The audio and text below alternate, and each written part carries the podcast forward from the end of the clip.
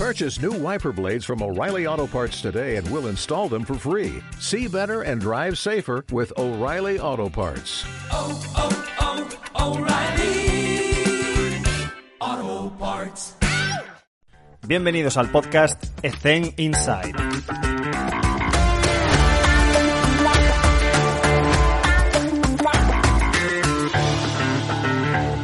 Pues muchísimas gracias, Espe, por estar con nosotros y pasar estos 30 minutos en el podcast. Llevo tiempo esperando esta entrevista. Espe, ¿cómo te encuentras? Bien, muy bien, Alex. ¿Qué tal? ¿Cómo estamos? Me alegro, me alegro. Pues me gustaría empezar siempre con la misma pregunta, que es, pues, eh, el podcast está para conocer otras realidades de compañeros de profesión. Pues, ¿cómo sería una semana típica en tu desempeño como preparadora física? Eh, bueno, pues eh, yo estoy ahora mismo trabajando para eh, equipos más amateur en categorías de formación. Y bueno, mi día a día empieza pues muy normal, ¿no? Como cualquier persona que trabaja en esto. Por la mañana la dedico a repasar un poquito las sesiones que hemos realizado ya, Mm. a plantearme eh, la semana también, el día concreto, los equipos, cada equipo, qué necesidades tienen, cómo han estado y, y bueno, y prepararme, terminar de, de ultimar los detalles ¿no? de las sesiones que luego hago por las tardes con, con los diferentes equipos. Y en cuanto a, vamos a ver, ponte en la tesitura de que estamos, eh, que nos están escuchando preparadores físicos que se están metiendo iniciándose en la preparación física de cantera. Eh, diferentes realidades, ¿no? Clubes que están un poco más profesionalizados que otros, eh, no hay mucho recurso humano, no hay equipo dis- interdisciplinar o multidisciplinar, no hay suficientes métodos de material de entrenamiento, tecnología para cuantificar. Estamos en una, en una situación precaria, ¿no? La mayoría de nosotros. Entonces, ¿cuáles serían los consejos que le darías a ese preparador físico de cantera que está empezando y que no sabe muy bien por dónde empezar? Bueno, pues eh, lo primero es que eh, el trabajo en, cate- en cantera o en este tipo de club no, no tiene por qué ser una excusa para no ser lo más profesional que pueda ser. Mm. Eh, hoy en día tenemos muchos recursos que no son caros, que no son difíciles de, de conseguir, tecnología incluso que, que se puede aplicar a estos niveles, ¿no? Entonces, evidentemente te tienes que adaptar a tu situación, a cada club en el que estás eh, y, y ser el mejor profesional que puedas ser. Eh, tú con tus jugadores, con los cuerpos técnicos a los que te, te vas eh, encontrando, eh, enseñando la importancia de, de- de la preparación física, tanto dentro como fuera de la pista, tanto a los jugadores como a los entrenadores. Y en general, eh, mi experiencia es bastante positiva en ese sentido. ¿no? Los, los jugadores y las jugadoras te escuchan, aplican, ven resultados, que eso es lo más importante. eh, y los entrenadores también. Los entrenadores cada vez están mejor formados, cada vez tienen más inquietudes en mejorar en todos los aspectos y cada vez nos escuchan más y, y- y nos dejan mucha responsabilidad a nosotros y, y en ese sentido no, no tengo ningún problema con, con ellos. ¿Cómo te gusta planificar? Buah, es que te voy a hacer una pregunta súper difícil de Sí. contestar. A la hora de, imagínate que pues muchos compañeros eh, de trabajo pues están no solo con un equipo, sino pues con un infantil, con un mini, con un junior. Entonces, Sí. a la hora de planificar y mandar una propuesta al club, eh, bueno, hay diferentes clubes que sí que tienen una propuesta de modelo de juego y de sistema de juego y nos gusta jugar así. y Todos los entrenadores van en la misma línea, que cada uno va usando o le va, va moldeando el sistema para tal. Tú, a la hora de planificar, ¿en qué te fijas? ¿En edades sensibles, edad biológica, cronológica, en función de lo que te venga? ¿Cómo planificas eso? Uf, eh, bueno, yo parto de que esa, la planificación tiene que ser multi- multifactorial. O sea, Sí. yo lo primero que hago es hablar, hablar mucho con los entrenadores eh, y observar. O sea, observo mucho los primeros días de entrenamiento, cómo entrenan, qué tipo de jugadores son, qué estilo voy a los partidos, qué estilo de juego están llevando, eh, qué desarrollo tiene cada uno, porque es verdad que las categorías de formación infantiles, cadetes, hay una diferencia entre las edades biológicas y edades cronológicas eh, abismales, ¿no? Entonces, pues hablando con los entrenadores intentamos siempre adaptar ese trabajo. Entonces, en función de lo que los entrenadores me dicen, la realidad que yo veo, la, capacidad de observación, de reflexión que tiene que tener todo preparador físico, planifico en función de eso, ¿no? Y luego, eh, evidentemente, la planificación en, equipos así eh, no, no, están nunca cerradas, tienen que, que tienen muchas circunstancias que nos afectan, eh, pero tan, tan triviales y tan importantes a la vez como exámenes, enfermedades comunes, eh, eventos familiares, eh, muchas cosas que intervienen mm. y que van rompiendo mm, diariamente esa planificación. Entonces, Intento adaptarme a eso, los partidos son muy importantes, las sensaciones de cada día, el hablar con los jugadores, el hablar, el hablar con las jugadoras, con los entrenadores, con las entrenadoras, eh, comunicarnos y adaptarnos. Eh, para mí es lo fundamental, o sea, tú tienes que tener una estructura en función de la temporada, de los momentos importantes, de, lo que el entrenador le gusta que ver a sus equipos y, a partir de ahí te tienes que adaptar. Y, tu día a día tienes siempre que empezar en el cómo estáis. Tú tienes que dedicar 5 o 10 minutos a tus jugadores, a tus jugadoras, cómo estáis, cómo va la semana, cómo has descansado, cómo ha... Ese tipo de cosas que parecen tonterías nos dan a nosotros una información súper importante porque hay momentos en los que tienes que cambiar incluso en el momento, en los minutos antes, todo lo que tú traías preparado porque estás viendo que el equipo necesita otra cosa, ¿no? Acabo de anotar una cosa que me parece esencial y que planificar es muy bonito, pero nuestra capacidad de adaptarnos, no solo en la propia sesión, sino en un ejercicio en concreto y ser capaces de tener esa creatividad para darle un giro a la tortilla y, cambiar el, ejercicio inmediatamente, o ya sea en el gimnasio, ya sea en la pista, creo que es una competencia que debemos tener, que evidentemente no nos, no nos enseñan tanto a nivel académico, pero que con la experiencia se va cogiendo. Y me gustaría enlazar esto con, con el tema de que, claro, nos tenemos que adaptar. Y tú que tienes una experiencia muy grande en categorías de base, en clubes y en selección, me gustaría lanzarte la pregunta para saber qué opinas sobre las diferencias que hay en el entrenamiento de un club que tienes un poco más de tiempo para planificar con respecto a una competición de un mes donde estás concentrada, donde básicamente hay jugadoras que doblan entre sub-18 y sub-20 y de repente se ponen con 24 partidos en 31 días, que es una auténtica locura. Sí, sí, sí, ¿Qué hacemos?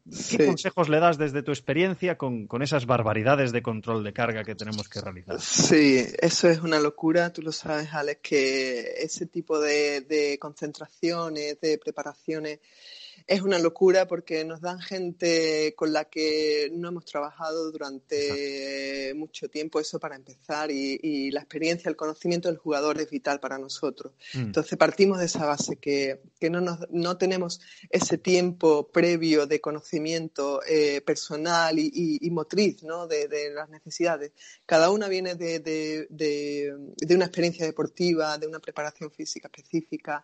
Eh, llegamos con un nivel de exigencia no solamente los preparadores, sino todos los técnicos que, allí estamos compartiendo ese tiempo y cada uno expone su, su visión, ¿no? Eh, los prepas, si tenemos suerte, pues suelen escucharnos, eh, estamos, somos los que estamos más pesados, eh, tenemos que hacer un buen grupo con los cuerpos, con los médicos, con los fisios, con, con todo esto, pero siempre rozamos, bueno, una exigencia por encima a lo mejor de la que, de la que ellas están, ¿no? Preparadas un poquito, pero, mm. pero bueno, afortunadamente tenemos los medios para, para intentar cada vez más, cada vez más ajustar mejor eh, todo ese tipo de cargas. Hay, hay jugadoras incluso en formación las 13, 14 años, ¿no? Que, llegan de clubs, ¿no? Como los nuestros, que trabajan, como el mío, ¿no? Trabajamos tres días a la semana, dos horas, y pasan de esa realidad a dos sesiones diarias de dos horas, de, entonces el cambio es brutal, ¿no? Y, y entonces, bueno, eh, la continuidad en el seguimiento, en el trabajo debería ser durante todo el año con este tipo de, jugadores, no solamente durante un periodo de 40, 45 días, ¿no? Pero bueno. Quizás para, para darles un mensaje un poco más condensado sería, si, si estás en un club, bueno, puedes planificar, puedes crear, puedes evolucionar a los jugadores, pero cuando estás en la selección, el mensaje tiene que ser, mira, Alex, no estropees nada. Sí, sí, sí, básicamente es eso, ¿no? Mantenerlas, sí, mantenerlas como están, eh, ten cuidado, no y, poco más, ¿no? Manténlas como están, mantén el ritmo, manténlas. A ver qué opinas sobre esto. Si tú, eh, que igual te ha pasado, no lo sé. A mí sí que me ha pasado. De, de permitir cosas en calentamientos que la ciencia nos dice que no tienen ningún sentido, que pero que no se las voy a cambiar, porque eso requiere una adaptación que no hay tiempo. Entonces yo lo que voy a hacer es que, primero, no produzca adaptaciones nuevas, esos cambios de, por ejemplo, esos estiramientos estáticos de tensión pasiva, yo los cambiaría. Claro. Pero en ese momento, en esa situación de campeonato, no se los voy a cambiar, porque mínimo ya a nivel mental la jugadora lo necesita. Porque si yo le propongo un cambio, no se va a, necesita más tiempo para, aprender y, y, creo que también, y relaciono este, esta experiencia con la siguiente pregunta, es nosotros, y sobre todo en formación, tenemos que educar, o sea, tenemos que usar la didáctica y la pedagogía para educar a nuestros atletas, a nuestros jugadores, para que sean en un futuro de élite. Tenemos que aspirar a eso, ¿no? Entonces, ¿qué estrategias utilizas tú para mm, no solo plantear, hazme tres series de diez? No, se supone que tenemos que educar, que tenemos que explicarle el porqué de las cosas y tenemos que cambiar un poco el paradigma de, por ejemplo, estiramientos estáticos de tensión pasiva no tienen ningún sentido, calentamientos. ¿Qué opinas sobre todo eso? Sí, eh, bueno, yo opino un poco como tú, ¿no? Que, la, que, por encima de, que hagan eh, una tarea física, tienen que saber el, el, por qué y el para qué, ¿no? Y entender eh, el mensaje. el mensaje de, de, esa tarea, ¿no? En concreto. Entonces yo siempre, como te he dicho al principio, dialogo mucho con ellos, les explico eh, el por qué estamos haciendo ese ejercicio, el para qué le estamos haciendo ese ejercicio y le, y le explico también eh, la evolución ¿no? de nuestra ciencia, que, que, mm. además es así, ¿no? Antes, como tú dices, pues los estiramientos estáticos, los de estos, las dinámicas cambian y, y igual que nosotros tenemos que ser eh, dudar siempre de todo, de todo, porque van saliendo nuevas investigaciones, van saliendo eh, y adaptar esas nuevas, eh, esas nuevas tendencias o esas nuevas eh, avances ¿no? al contexto en el que estamos, ellos también tienen que, crear esa mente crítica y yo les creo esa mente crítica ¿no? y, le, y, le, y, ellos ven esa transferencia de lo que estamos haciendo. Yo no les mando los ejercicios sin, porque sí, les mando los ejercicios, les digo esto nos va a ayudar a esto, a esto y esto, a esto y esto y esto. En fin, le, dirijo un poco para que ellos sepan por qué están haciendo ese movimiento y de esa manera y con esa velocidad y, por qué no llegamos a tantas repeticiones y por qué eso es importante. Estoy totalmente de acuerdo. Y luego, eh, a nivel personal y también desde nuestra empresa, creemos que la fuerza es la capacidad más importante que hay desde donde se expresan las demás. Y me gustaría preguntarte sobre tu filosofía de trabajo en cuanto a la fuerza con los niños e intentar desmitificar un poco el trabajo de fuerza. Y qué te gusta, cómo te gusta trabajar y cuáles son tus métodos favoritos. Y también relacionándolo un poco en ese binomio de en club suelo hacer esto, pero en selección hago este otro trabajo. Claro.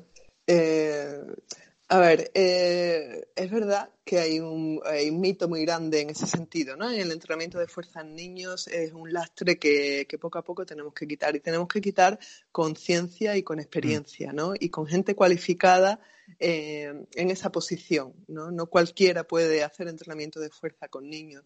Mm. Eh, yo, como tú, defiendo mucho nuestra profesión y, y, siempre le digo a los padres que si tienen cualquier duda del trabajo que, que estamos haciendo con ellos, que hablen conmigo, que yo les explico, les enseño lo, eh, la base científica de todo lo que estamos haciendo con ellos, ¿no?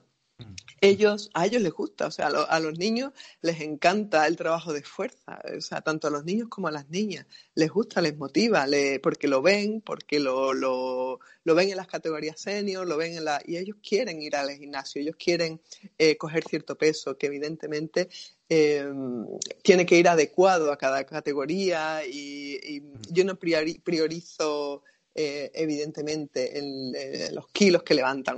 Yo priorizo el movimiento, la calidad del movimiento, los elementos básicos, que tengan esa cultura, que, que sepan, otra vez volvemos a lo mismo, ¿no? Que sepan por qué estamos haciendo ese movimiento. Y bueno, hoy en día los gimnasios son espacios abiertos al final, no, no es un lugar concreto de máquinas guiadas, es Mm, un espacio abierto, que hay algunas mm, máquinas que te pueden servir, pero la mayoría de las cosas está todo colgado con goma. Las máquinas al final se utilizan más para agarrar otro tipo de, utensilios que, para el movimiento en sí, ¿no?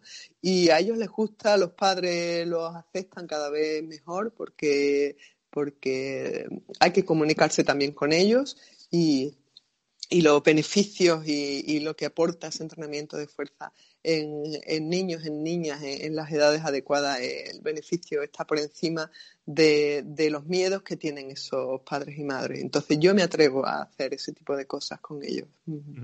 Y después de, o sea, cuando te metes ya, por ejemplo, en una competición donde con la selección tienes siete partidos en diez días, si ves que tienen un trabajo ya que en esas dos semanas has podido crear adaptaciones a las que ya están acostumbradas, ¿te, gusta meter sesiones de fuerza en, píldoras, en plan un par de sesiones en, diferentes... o lo haces adaptado, en plan hay gente que sí, hay gente que no, o lo das voluntario?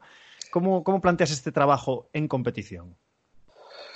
Eh, en competición, eh, bueno, lo hacemos un poco depende también de la cultura de, cada jugador, ¿sabes? Porque muchos vienen con unas determinadas rutinas. Eh, como tú has dicho antes, tú no puedes en, 40 días o en 30 días cambiar eh, ciertas rutinas que el jugador ya tiene integrado y, para esa jugadora o ese jugador le funciona y le va bien. Mm. Tú no tienes ese tiempo, entonces eh, te tienes que adaptar un poquito a la tipología de, de los jugadores a los que te encuentras. trabajo de fuerza como como has dicho, para, para ti y para mí es, es, la madre de todas las cosas, o sea, es, fundamental y, y, tiene pocos aspectos negativos para meterlo en cualquier momento, mm, siempre sabiendo la dosis. La dosis, la dosis, o sea, un trabajo de fuerza nunca nunca tiene una influencia negativa si sabes adecuar la dosis, ¿no? Entonces, como te has dicho, en, competición con este tipo de perfil de, concentraciones tienes que saber también mm. los jugadores qué rutinas tienen, que, pero es fundamental, es fundamental, eso, seguro.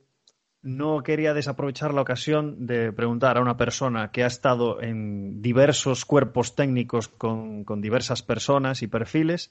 Eh, ¿Cuál es tu opinión con respecto al eh, cansino debate de entrenador físico, preparador físico, entrenador personal versus el fisioterapeuta y dónde se unen esos campos. Estoy harto ya de este debate porque la gente que no tiene la experiencia de trabajar con un fisio, como es tu caso, que llevas muchos años trabajando con fisios, quizás esa falta de experiencia de esa gente no hace que no entienda que podemos convivir tranquilamente y que cada uno puede hacer su trabajo y que los dos podemos ayudar al, jugador en este caso porque pasas 30 días única y exclusivamente con la intención de ayudar a unas jugadoras en este caso. Entonces, ¿cuál es tu opinión con este cansino debate? Sí, a mí también me, cansa cuando lo veo en redes, cuando lo veo, es un debate que no, que no entiendo porque no veo el problema. O sea, yo creo que, mm, es necesario el trabajo conjunto de, los preparadores físicos con los fisios, que, la base está en la escucha de, y en el trabajo conjunto. Es que, y además es que es maravilloso. O sea, cuando tú conectas con un fisio, cuando confiáis el uno y, el otro en el trabajo en el que estáis haciendo, al final el que sale beneficiado es el jugador o la jugadora, no nosotros mm. mismos por nuestro ego, ¿no? Entonces, hay que saber escuchar también a otros profesionales y hay que tener espacio, hay espacio para todos y hay mm. momentos para todos. Entonces, hay ejercicios que a lo mejor puede hacer el fisio y nosotros también, no pasa nada porque lo esté haciendo el fisio. Eh, y quiere hacerlo él con el jugador, él tiene una relación con el jugador y la jugadora, nosotros tenemos otra, tenemos que respetarnos, en eso no tengo la menor duda. De, hecho, a mí me ha pasado, por ejemplo, de, de, fisio meterse en mi trabajo y yo meterme en el fisio, pero porque se ha hablado previamente. Es decir, mm. Te sientas en la mesa y dices, vamos a hacer estas estrategias. Y si yo tengo que estirar a una jugadora, pues, oye, hacemos esto, esto y esto, ¿te sirve? Vale. Y es simplemente un problema de recurso humano, de quién lo hace. Evidentemente, yo no me voy a poner a hacer EPIs, yo no me voy a poner a hacer evidentemente. Pero si hay alguna competencia, no, es que esto lo hago yo, esto lo hago tú. Mm al final es un trabajo conjunto que, oye, si me puedes ayudar y puedes estirar a esta gente, y lo mismo, oye, me puedes ayudar y así tardamos menos. Es que, sí, es así de sencillo. no, tiene, es, tan sencillo como, como eso. Entonces, no, no veo el problema yo tampoco. Sí, sí, sí. Luego, eh, esta pregunta se, se la hago a todo el mundo siempre, que es, con el paso de los años, eh, nuestro gremio cambia, las tendencias cambian, llegan pues diferentes formas de entender el entrenamiento y, quería preguntarte si has priorizado ciertas cosas con el paso del tiempo, después de salir de la carrera, con tu experiencia, y dices, pues he cambiado cosas, he priorizado cosas, he dejado de hacer cosas. O sea, tú echas la mirada atrás y dices, uff, hace 10 años trabajaba así y lo veía, ahora lo veo una locura. Sí, bueno, eh, nuestra experiencia, tú que has sido jugador, seguramente habrás sufrido como yo esas preparaciones físicas eh, cuasi militares, ¿no? Que, bueno, que era lo que... Sí, sí, de montaña, o sea, de alta montaña, de, campo a través, o sea, eso era eh, grande, o sea, éramos grandísimos atletas. Está bien, pero en deportes de equipo... Exacto, mm, mm. claro, claro, formaban atletas en en, un sentido y con una filosofía que no es la de ahora, ¿no? Entonces, eso evidentemente hay que erradicarlo en cualquier sentido y cada vez está más erradicado. No hay más que contar con un profesional eh, que tenga esa inquietud, que se haya formado. No, no digo que recién haya salido de la carrera, porque hay grandes profesionales que simplemente te tienes que ir reciclando y adaptando ¿no? a, a estas nuevas eh, investigaciones y a estas nuevas tendencias. Entonces, evidentemente, lo peor que puedes eh, hacer a un jugador eh, es, forzarlo, ¿no? Como nos han forzado a todos, ¿no? Mm. forzarlo que no es, o sea, hay que diferenciar entre ese forzarlo y esa capacidad de esfuerzo que tenemos que exigir, ¿no? Porque creo que que todos en algún sentido, cuando esas preparaciones antiguas nos forzaban, nos forzaban eh, a nivel físico, a nivel mental, hasta extremos insospechados, mm. eh, y tenemos que diferenciar ahora entre eso, ¿no? entre forzar y el esfuerzo, ¿no? es distinto. Eh, vamos a hacer ahora un esfuerzo didáctico para la gente más joven que nos está escuchando, a nivel de errores cometidos, que siempre cometemos errores porque estamos trabajando con personas, es evidente. Entonces, si pudieras compartir con nosotros alguna experiencia negativa, pero sobre todo enfocado a la lección que aprendiste para que los que nos están escuchando digan, vale, lo tendré en cuenta. Eh, bueno, un poco en el sentido de la pregunta anterior, ¿no? de tú tienes que escucharte, tienes que escucharte mucho como, como jugador, ¿no? Y tienes que, no forzar demasiado la máquina, eh, saber escuchar, saber dónde está ese límite, eh, formarte en tus debilidades eh, es muy importante como profesional y, y formarte desde un punto de vista integral, no solamente en conocimiento, sino en lo social, en, lo, mm. eh, en saber transmitir, en, saber escuchar, en saber reflexionar, en, formarte en eso, en saber investigar y discernir entre lo que es ciencia y lo que no es, ¿no? Y lo que mm. es tendencia por, por simple moda, ¿no? Y, y bueno, pues, pues eso, ¿no? Formarte en tus debilidades, eh, saber discernir, tener una capacidad crítica muy alta contigo mismo y con lo que te están diciendo y saber transmitir también mucho. Con este mensaje que acabas de transmitir me viene a, me viene a la cabeza una cosa que me pasó eh, con una jugadora que me parecía una jugadora profesional de élite que no se veía los partidos que jugaba. Y a mí esto, como, como jugador y como preparador físico, me parece increíble que, que una jugadora profesional no se vea los partidos. Porque tú puedes pensar que eres de cierta manera, pero el vídeo no engaña a nadie. Entonces tú tienes que verte. Y relacionándolo con esto, me pongo en la tesitura del preparador físico. Tú te piensas que escuchas bien, tú te piensas que comunicas bien y transmites bien, ponte un micro. Ponte un micro durante tus sesiones de entrenamiento y escúchate, porque yo lo he hecho y fliparías. Fliparías con la cantidad de coletillas, con la, con la incompetencia a la hora de transmitir el mensaje que tienes en la cabeza. Creo que, es una cosa que deberíamos hacer todos porque a, mí me ha cambiado un montón escucharme. Escucharme y lo que estoy diciendo durante las sesiones de entrenamiento y, la cantidad de tacos que digo que me parece una barbaridad. son pequeñas cosas que, oye, merece la pena. Yo os recomiendo que, os grabéis, que os pongáis un vídeo y grabéis, porque alucinaríais. Totalmente de acuerdo, vamos. Y además yo estoy eh, a, prueba diariamente con dos enanos que tengo. Eh, la maternidad te cambia en ese sentido y, tienes que tener mucho cuidado y yo le doy mucha importancia al valor de las palabras en la educación de mis hijos. Entonces, pues, porque las, las, palabras tienen su valor, las formas en las que te diriges a ellos eh, son libros en blanco, entonces hay que tener, cuidado. Sí, sí, sí, en todo lo que, en lo que dices, en las respuestas que das.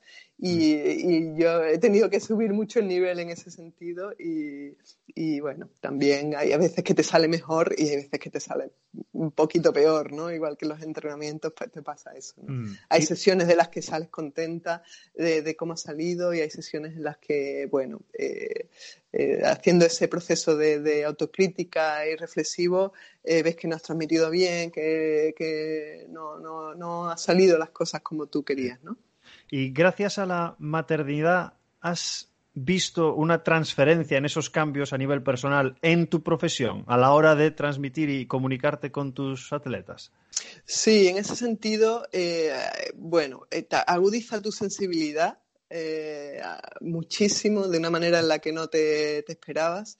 entonces ya los ves con otros ojos, ¿no? A esos niños y a esas niñas que vienen eh, primero que te devuelven a, tu niñez y a, ese periodo en el que tú empezabas a jugar y tú empezabas a, tener referentes. Tenemos esa responsabilidad como formadores porque tanto para lo bueno como para lo malo todos hemos tenido experiencias buenas y experiencias malas con formadores a lo largo de nuestra vida en categorías mm. pequeñas como en senior, ¿no? Entonces yo, yo ahora estoy en ese otro eh, papel, ¿no? que es el papel de, referente y, de transformar sus realidades. ¿no? Y, bueno, evidentemente, pues ahora que soy, que soy madre, lo tengo ahí más sensible, eh, con más paciencia y, como te digo, escucho más. Eh, en ese sentido, los escucho más. Qué bueno. Y relacionado con lo que acabas de decir de referentes, me gustaría preguntar por eh, personas o situaciones que te hayan influenciado, que te hayan moldeado? ¿Cuáles han sido tus referentes o tus mentores? ¿Quién te ha impactado más? ¿Sabes? Esas influencias en, ti, ¿quiénes, ¿quiénes, han sido o qué ha sido? Eh, bueno, pues a nivel deportivo, eh, positivamente, entrenadores que, que, bueno, que han sido un reflejo de, su pasión por el baloncesto en el buen sentido y de mm. su respeto hacia las jugadoras y de su y de su poco egoísmo ¿no? y poco ego hacia él mm. mismo y trabajar en pro de, del equipo y eso no es fácil eh, sobre todo a medida que va subiendo en, en la élite cada vez los equipos son más profesionales y eso hace que bueno que que se establezca otro tipo de relación ¿no? entre todos en general, porque al final es una profesión, no, no es, eh, no es un equipo en el que te lo pasas bien, no es un equipo... Entonces hay entrenadores que sí me han transmitido esa, esa generosidad por su parte, esas horas hacia el equipo y no hacia él mismo. Y, y siempre serán un referente para mí, ¿no? En ese sentido. Perfecto. Bien. Y me gustaría preguntarte si nos recomendarías algún tipo de lectura, ya sea de entrenamiento o de cualquier otra índole, sobre todo para incentivar a las nuevas generaciones a que lean. Sí, sí, sí. Pues a mí la lectura me apasiona, me apasiona desde pequeña y me sigue apasionando, ¿no? De todo tipo. O sea, mm. eh, a nivel formativo es que hay tantas fuentes de, los que, de las que te puede formar eh, los libros al final siempre tienen cierta estanquidad, ¿no? Pero es bueno leerlos. Los libros nuestros, de nuestra disciplina, eh, tienes que leerlo. Tú tienes que saber de todo para saber qué estás descartando y qué estás aprovechando, ¿no? Eh, referentes, pues los de Seirulo, ¿no? El entrenamiento de los deportes de equipo, eso es un gran libro, está hecho por, grandes profesionales y te da muy buenas ideas, ¿no? Para encauzarte. Eh, a otros niveles, como te he dicho, eh, no solamente tenemos que formarnos en nuestra eh, disciplina, ¿no? A nivel personal te tienes que formar también. Hay libros por ejemplo, que me encantó El Guerrero Pacífico, ¿no? De Dan Millman. Este es fantástico. Es, eh, es un libro que profundiza en uno mismo, que, que ayuda en la paciencia, que ayuda este tipo de lecturas y luego, evidentemente, cualquier novela, no sé, de, reverte, de, cualquiera es bastante buena, sí. Em, porque quizás hay preparadores físicos como yo en su momento, que piensan que leer una novela es como, entre comillas, perder el tiempo porque no estás leyendo ni formándote en tu disciplina, pero es mentira. Te va cambiando poco a poco la forma de pensar, la forma de comunicarte, el vocabulario, todas esas cosas te cambian. Y yo incito a la lectura porque soy amateur en ese sentido, estoy empezando llevo un añito y poco y creo que llevo veintipico libros leídos. sí, es que engancha, engancha. Cierto que tengo más tiempo ahora que antes, eso es, bien. en los viajes, en los buses. Es que te puedes leer libros hasta escuchándolos, porque hay audiolibros. Sí, sí, eh, no hay excusas, así que Ninguna. Genial, consejo. Última pregunta, Espe. ¿Qué consejo le darías a tu yo de 20 años? Uf, eh, bueno, pues al yo de 20 años, pues que, tuviera paciencia, que escuchara a los profesionales, que, mm. se cuidara, ¿no? Porque ahora mismo los niños, las niñas de 20 años, de 18, 17, no saben la importancia que hay de ese cuidado integral, ¿no? De, de todo mm. lo que haces. Si quieres ser, si eres deportista, tienes que ser un deportista de principio a fin, ¿no? Y tener esa coherencia en tu vida diaria, ¿no? En ese mm. sentido. Y bueno, eh, los 20 años es una etapa complicada, de muchos cambios, de, muchas ambiciones y, hay que tener mucha paciencia, hay que saber escuchar y hay que saber pues, pues cuidarse, ¿no? En ese sentido, porque eh, si bien es verdad que, como dice, eh, hay, una, hay una cita que me gusta mucho que es el azar solo favorece a los espíritus preparados, ¿no? tú tienes que estar preparados tú tienes que estar preparado, porque si bien es verdad que no mm, siempre que trabajas y trabajas consigues lo que quieres, ¿no? Porque eso es otro mensaje que muchas veces nos dan y no es verdad. O sea, hay gente que, trabaja mucho, que se merece muchas cosas buenas y no la tiene, ¿no? Y no la consigue, porque el azar, eh, bueno, hay, hay un punto de azar, pero tú tienes que estar preparado para si llega ese momento tener la formación, tener la capacidad de estar preparado para que te llegue ese momento, ¿no? Entonces, eso es lo que le diría. Mm, totalmente de acuerdo y, acabamos con este fantástico consejo. Espe, ha sido un placer pasar este Igualmente, Alex. contigo y, te deseamos lo mejor en lo profesional, pero sobre todo en lo personal y. Con tus, y con tus niños todavía más, que seguro que estás bajando la paciencia. A tope. Muy bien. Sí, sí, muchas gracias. Un saludo y un abrazo. Un abrazo, Alex. Un abrazo, chao.